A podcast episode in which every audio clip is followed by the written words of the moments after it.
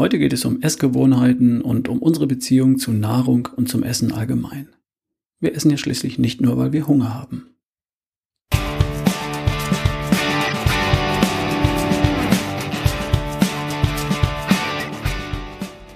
Hi, hier ist wieder Ralf Bohlmann, dein Trainer für die beste Version von dir.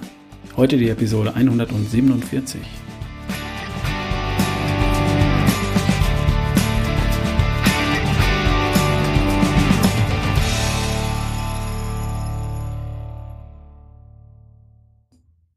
Heute geht es um Essgewohnheiten und unsere Beziehung zu Nahrung und damit um Teil 3 von Was soll ich essen? Ich habe dann noch ein paar Anmerkungen zum Sommertheater Kokosöl, die möchte ich dir nicht vorenthalten. Und ich lasse später was raus zum neuen Programm für die neuen Seminare. Das erste findet am 13. Oktober in München statt. Jetzt anmelden bitte. Vor einiger Zeit habe ich eine junge Frau aus Berlin für ein paar Wochen als Coach unterstützt. Michelle heißt sie. Michelle war nicht krank, Sie war auch nicht deutlich übergewichtig. Und zufrieden war sie auch nicht.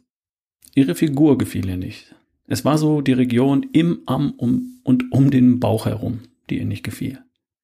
Zuerst einmal haben wir gemeinsam klargekriegt, wie die beste Version von ihr denn überhaupt aussieht. Da hatte Michelle bisher nur eine etwas schwammige Vorstellung. So etwas wie weniger Bauch, nicht zu viel Schwabbel, nicht zu schlapp fühlen. Stell dir mal vor, Weniger Bauch, nicht so viel schwabbeln, nicht so schlapp fühlen. Stell's dir mal vor. Mach mal. Was für Bilder hast du dabei im Kopf?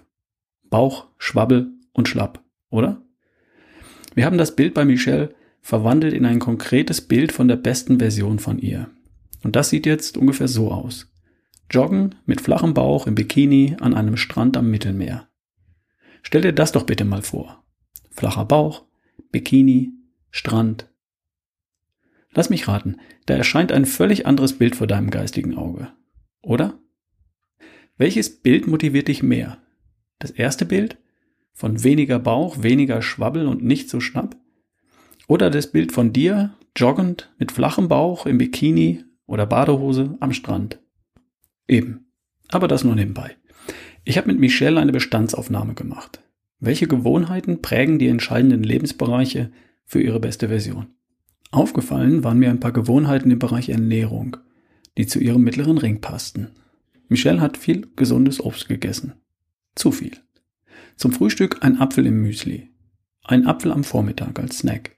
Eine Kiwi zum Mittag. Noch ein Apfel am Nachmittag. Eine Banane vor oder nach dem Sport. Und nach dem Abendessen nochmal ein Apfel. Klingt erstmal gesund, oder? Das sind, wenn man mal zusammenrechnet, rund 500 Gramm Obst, die kommen da am Tag bei Michelle zusammen. Das sind aber auch 50 Gramm Zucker. 12 Teelöffel Zucker. Und davon sind auch noch zwei Drittel Fructose, die erstmal zum größten Teil in der Leber zu Fett verstoffwechselt werden, anstatt sofort in der Zelle verbrannt zu werden wie die Glucose. Aber lassen wir das hier mal außen vor. Schaufel dir die 12 Teelöffel Zucker mal auf den Tisch vor dir. Würdest du das da auf dem Tisch vor dir essen? Jeden Tag? Was würde passieren, wenn du die jeden Tag zusätzlich zu den normalen Mahlzeiten essen würdest. Zwölf Teelöffel Zucker am Tag. Oder andersherum, was würde passieren, wenn du diese Menge Zucker täglich weglassen würdest? Wir reden über 200 Kalorien am Tag. Michelle hat das Obst nicht gegessen, weil sie Hunger hatte, sondern weil sie allein war oder müde oder gestresst oder weil sie eine kleine Pause brauchte zwischendurch.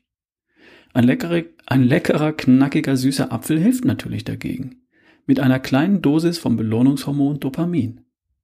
Und 200 Kalorien am Tag, davon die Hälfte zuerst einmal in Fett verwandelt und das zusätzlich zu einer ausgewogenen Ernährung, da bleibt dann schon was hängen. Wir haben, wir haben uns um diese Gewohnheit gekümmert. Am Ende kam heraus, not too much, nicht zu viel. Und schon hat's geklappt bei Michelle. Sie hat mir ein Foto geschickt von ihrem Strand am Mittelmeer. Und damit sind wir beim Thema. Was soll ich essen? Teil 3 nicht zu viel. Ja, das klingt wieder so dämlich banal, weiß ich selbst. Und Michelle wäre nicht drauf gekommen, dass sie sich mit ein paar Essgewohnheiten genau an dieser Stelle im Weg stand. Also, es geht immer noch um das Buch von Michael Pollan. Das mit dem Untertitel Goldene Regeln für eine gute Ernährung. Erste goldene Regel war echtes Essen. Es geht darum, weitestgehend natürliche, möglichst unverarbeitete Lebensmittel von hoher Qualität zu essen und so oft wie möglich die essbaren Nahrungsmittel ähnlichen Substanzen und Artikel vom Teller zu schubsen. Die zweite goldene Regel war vorwiegend Pflanzen. Nicht alles, sondern das meiste auf dem Teller sollte Gemüse in jeder beliebigen Form sein, möglichst bunt, möglichst vielfältig, der Nährstoffe wegen, der Ballaststoffe wegen. Die dritte goldene Regel in dem Buch lautet maßvoll oder im Original not too much, nicht zu viel. Ich möchte nicht zu viel, nicht pauschal als is weniger verstanden wissen. Es gibt ja eine Menge Menschen, die mit dem Ergebnis ihrer Ernährung sehr zufrieden sind. Warum sollten die weniger essen? Und auch für die, die noch nicht ganz zufrieden sind, lautet die Lösung nicht unbedingt es weniger, sondern zuallererst einmal ist echtes Essen. Natürliche, möglichst unbehandelte Lebensmittel voller Vitalstoffe. Dann lautet die zweite Empfehlung, ist eine Menge Pflanzen, Gemüse. Natürlich müssen dabei gute, hochwertige tierische Produkte nicht komplett vom Teller verschwinden. Tue ich ja auch nicht. Und dann kommt als dritte Regel der Tipp maßvoll, nicht zu viel ins Spiel. Damit es dir nicht aus Versehen so ergeht wie Michelle, die so nebenbei und ohne sich dessen bewusst zu sein 200 Kalorien am Tag in Form von Obst zusätzlich zu den perfekten Mahlzeiten verdrückt hat. Nicht aus Hunger, sondern weil sie allein war oder müde oder gestresst oder unkonzentriert oder oder oder. Und da kommen wieder die amüsanten kleinen Regeln von Michael Pollan ins Spiel. Vorab in Auszügen der Einleitungstext. Wie sie essen, schreibt der Autor, beeinflusst ihre Gesundheit und ihr Gewicht genauso wie das, was sie essen. Die Franzosen essen alle möglichen angeblich todbringenden, fettreichen Lebensmittel und spülen sie mit Rotwein hinunter. Trotzdem sind sie gesünder, schlanker und langlebiger als beispielsweise die Amerikaner. Vielleicht liegt es daran, dass sie eine ganz andere Beziehung zum Essen haben. Sie essen nur selten etwas zwischendurch, schmausen kleine Portionen von kleinen Tellern, holen sich keinen Nachschlag und nehmen den größten Teil ihrer Nahrung ohne Eile bei langen Mahlzeiten und gemeinsam mit anderen Menschen ein. Die Regeln, die dem zugrunde liegen, sind möglicherweise wichtiger als ein einzelner magischer Nährstoff im Essen. Und deshalb sollten die folgenden Regeln eine gesündere Beziehung zum Essen fördern, ganz egal, was sie essen. Also darum geht's, um unsere Beziehung zu Nahrung und zum Essen an sich. Und hier ein paar der Regeln aus dem Buch. Regel 53. Zahlen Sie mehr, essen Sie weniger. Gemeint ist, dass auch beim Essen Qualität ihren Preis hat. Ich gebe heute mein Geld lieber für Qualität als für Quantität aus. Und ich habe festgestellt, dass ich auf dem Wochenmarkt sehr oft viel bessere Lebensmittel bekomme, die eben nicht teurer sind als die verpackte Ware vom Supermarkt. Regel 56. Essen Sie, wenn Sie Hunger haben, nicht wenn Sie sich langweilen. Bei vielen von uns hat Essen überraschend wenig mit Hunger zu tun. Wir essen aus Langeweile, aus Frust, um uns zu beschäftigen oder um uns zu belohnen. Ich kenne das selbst auch. Essen ist ein teures Antidepressivum. Manchmal hilft auch die Frage, habe ich wirklich Hunger? Regel Nummer 61. Nehmen Sie zuerst Gemüse. In manchen Ländern ist es üblich, zuerst einen Salat zu essen oder das Gemüse.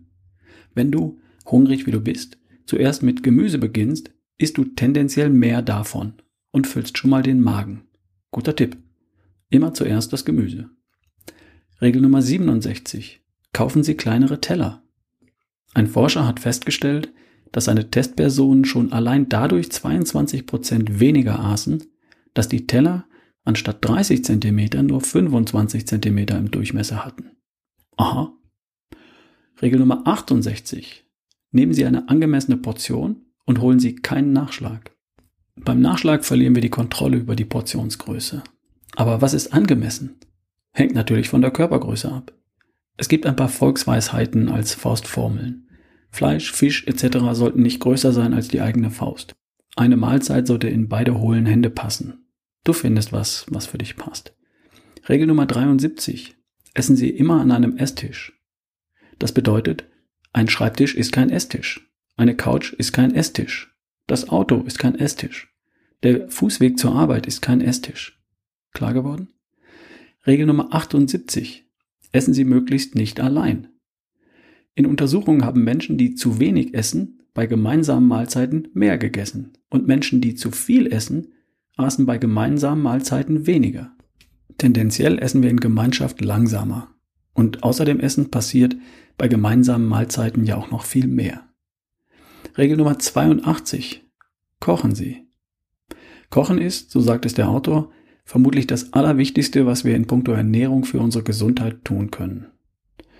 Wenn wir die Zubereitung unserer Nahrung zu einem Hobby machen oder zumindest zu etwas, das wir gerne tun, wann immer wir die Möglichkeit dazu haben, dann bringt uns das ganz sicher einen Schritt voran in die richtige Richtung. Ja, ich weiß, das klingt mühsam und für manche ist das auch einfach nicht zu handhaben, nicht zu organisieren. Und dennoch, ich möchte eine Lanze brechen dafür, dass du dir so oft wie möglich die Zeit nimmst, nach guten Quellen für gute Lebensmittel zu suchen, einzukaufen, selbst zu kochen und dass du möglichst viele Mahlzeiten in Ruhe am Esstisch gemeinsam mit anderen Menschen einnimmst. Und Regel Nummer 83, die letzte aus dem Buch, brechen Sie ab und zu die Regeln. Die zwanghafte Beschäftigung mit Ernährungsregeln tut unserer Ernährung auch nicht gut. Es gibt Gelegenheiten, bei denen du all diese Regeln gerne über Bord werfen möchtest. Und das ist kein Weltuntergang. Was zählt, ist das, was an normalen Tagen dein Verhalten bestimmt. Was zählt, sind die Gewohnheiten und nicht die Ausnahmen. Bei mir sind nach der Lektüre dieses Buches ein paar Dinge hängen geblieben. Ich stelle mir regelmäßig die Frage, ist das echtes Essen? Und im Zweifel lasse ich es dann liegen. Vorwiegend Pflanzen hat mir geholfen, noch mehr auf viel Gemüse und Co. zu achten. Und not too much erinnert mich daran, meine Mahlzeiten ohne Smartphone in der Hand in Ruhe am Esstisch und möglichst mit anderen Menschen einzunehmen. Nicht mehr und nicht weniger. Und ich hoffe, das ist bei dir ähnlich. Ich möchte noch ein paar Worte verlieren zum Sommertheater um das Kokosöl. Losgetreten durch das Video einer Vorlesung von Prof. Frau Prof. Dr. Dr. Karin Michels, Direktorin des Instituts für Prävention und Tumorepidemiologie der Universität in Freiburg. In dem Vortrag fallen unter anderem Sätze wie Kokosöl ist das reine Gift. Ich kann Sie nur eindringlich warnen vor Kokosöl. Es ist eines der schlimmsten Nahrungsmittel, die Sie überhaupt zu sich nehmen können. Das schlägt im Internet meterhohe Wellen. Inzwischen wurde ich von vielen Hörern und Lesern angeschrieben und gebeten, doch bitte zu sagen, was ich davon halte. Zumal es eine Podcast-Folge und einen Blogbeitrag zum Thema Kokosöl von mir gibt. Also, meine persönliche Meinung zum Thema Kokosöl bleibt, Kokosöl ist ein gesundes, wertvolles und sicheres Lebensmittel. Wie komme ich dazu? Nun, ich bin Podcaster, Speaker und Coach und leider steht mir kein Team von Wissenschaftlern zur Verfügung, die die Behauptungen in dem Video auf ihren wissenschaftlichen Wert hin überprüfen und wissenschaftlich korrekt kommentieren können. Aber es gibt jemanden, der das kann. Dr. Reinhard Wolfgang Feil, Leiter der Forschungsgruppe Feil in Tübingen, hat sich mit seinem Team die Mühe gemacht, jede einzelne Behauptung aus dem Video zu überprüfen und zu kommentieren.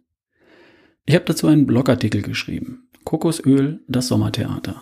Den findest du unter ralfbohlmann.com slash kokosgesund oder einfach im Blog auf meiner Webseite. In dem Artikel findest du den Link zur Bewertung der Aussagen aus dem Video inklusive Quellenangaben. Sehr lesenswert.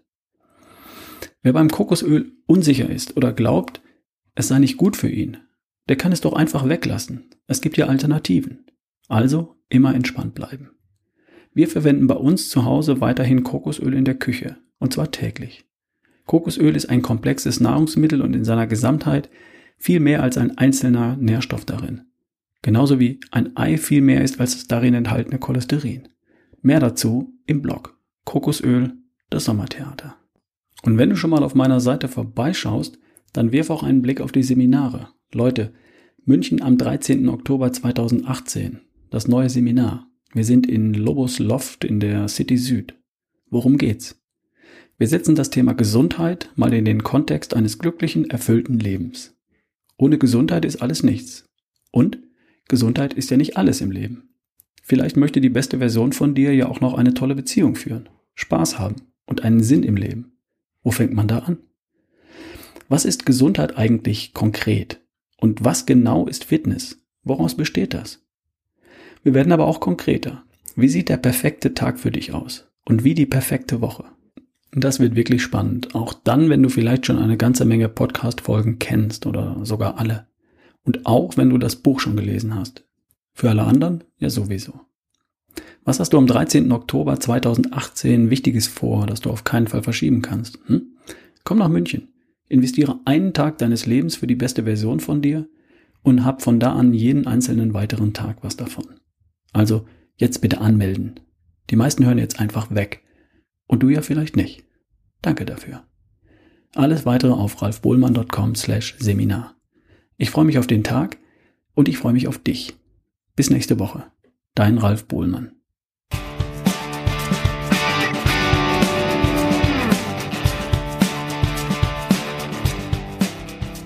Alle Seminare im Herbst 2018 findest du auf ralfbohlmann.com slash Seminar.